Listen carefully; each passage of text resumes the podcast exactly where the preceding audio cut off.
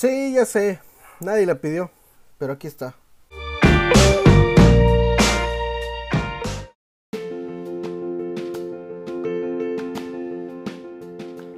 ¿Qué tal gente de la opinión que nadie pidió? El día de hoy vamos a hablar acerca de la película de Dora y la ciudad perdida, una película que se estrena este fin de semana aquí en México, una película de la oleada de cosas o de caricaturas o de series que se llevan al live action.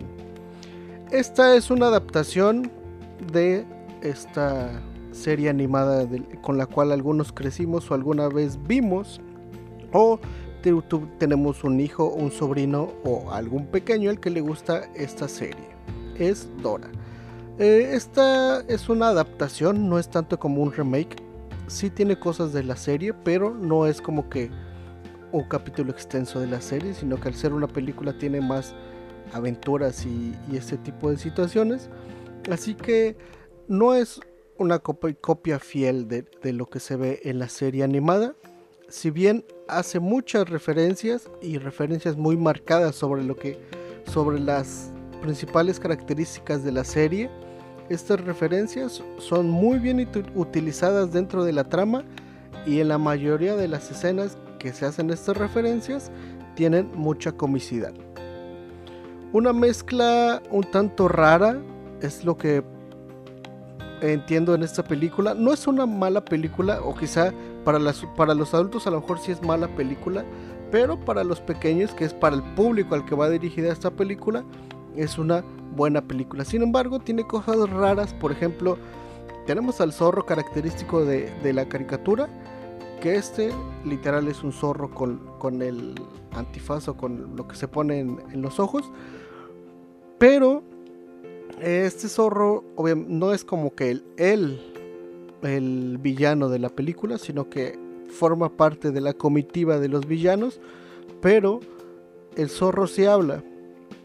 Mientras tenemos por otro lado a otro personaje importante de la serie de Dora, que es Botas, que no habla. Entonces es una, como que creo yo que es una falta de conceptualización de los personajes o de decir, ok, todos los animales van a hablar o ninguno va a hablar.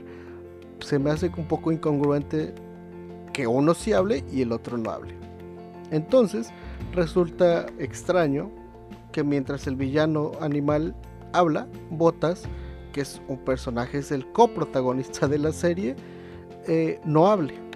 Pero bueno, eh, entrando en detalle a la historia, tenemos que Dora crece en la, selva con su primo Diego, sí, ese Diego, el de Diego, go, Diego, el que tiene un jaguar y todo ese asunto.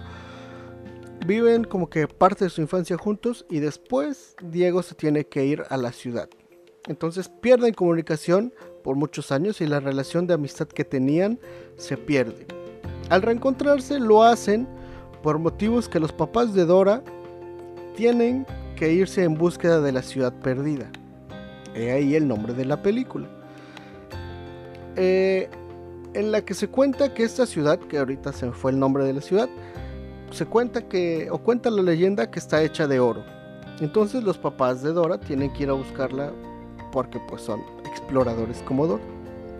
Así que veremos que por ese motivo entonces los papás deciden no llevarse a Dora y la mandan a la ciudad para que conozca como otras cosas del mundo, otras circunstancias de la vida. Así que veremos en, esta, en, eh, en parte de la película cómo las aventuras de Dora dejan de ser las aventuras en la selva y comienzan a ser aventuras más crueles que muchos hemos pasado, que es aventuras en la secundaria, teniendo problemas relacionados con evidentemente lo duro que es la vida en secundaria, en lo que para Dora pudiera ser un poco abrumador, pero siempre muestra un optimismo característico de, este personaje. También veremos cómo Diego, por múltiples razones, se avergüenza de Dora y por sus costumbres que tiene de la selva. Veremos cómo esta situación eh, pone a Dora como en un poco de conflicto al, al ver que no es aceptada al 100% en la secundaria. La situación de Dora se complica cuando tras haber pasado algunos días de que ella pierde comunicación con sus padres, llega a hacer una excursión a un museo y por motivos de los villanos es secuestrada. Pero no solo es secuestrada ella, sino que es secuestrada junto con su primo Diego, otro personaje, una, una personaje que es como la rival de Dora en la clase, que es como el primer lugar, la genio del salón, y otro personaje que es como medio burdo, medio sonso, medio tonto el personaje. Y entonces a estos cuatro chavos los secuestran para ir a buscar a los papás de Dora. Porque Dora al ser la, la que tiene como los atributos de exploradora, es la única que puede encontrar a los papás de Dora.